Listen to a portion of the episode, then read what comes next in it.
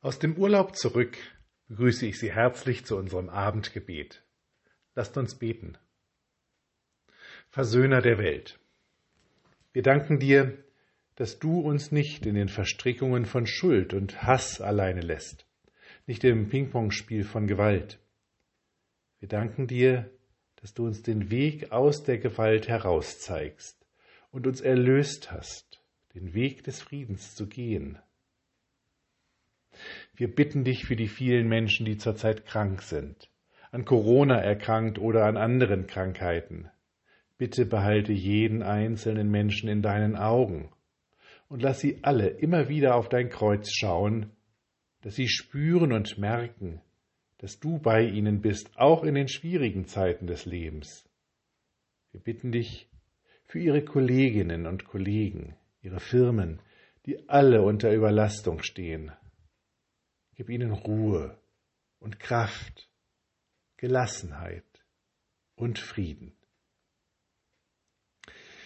Wir bitten dich für die Menschen in der Ukraine, die ohne Strom und ohne fließendes Wasser in diesen Tagen leben müssen. Schenke ihnen den Blick, dass alleine in dir alles Heil der Welt begründet ist, und gib ihnen die Gewissheit, dass du sie nicht fallen lässt in keiner Finsternis und Trockenheit, sondern dass du sie leitest und führst durch jedes dunkle Tal hin zur frischen Quelle. Wir bitten dich für die, die den Frieden suchen, besonders in der Ukraine und in Russland, stärke ihre Herzen und stärke ihre Worte und Taten. Wir bitten dich für uns. Herr, bleibe bei uns, denn es will Abend werden und der Tag hat sich geneigt. Lasst uns gemeinsam beten. Vater unser im Himmel, geheiligt werde dein Name, dein Reich komme, dein Wille geschehe, wie im Himmel, so auf Erden. Unser tägliches Brot gib uns heute.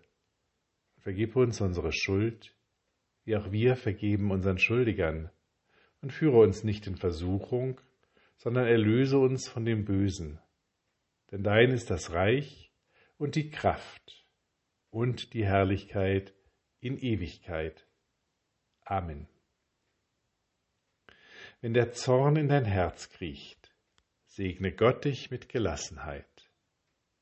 Wenn der Ärger deine Sinne vernebelt, segne Gott dich mit Wahrheit.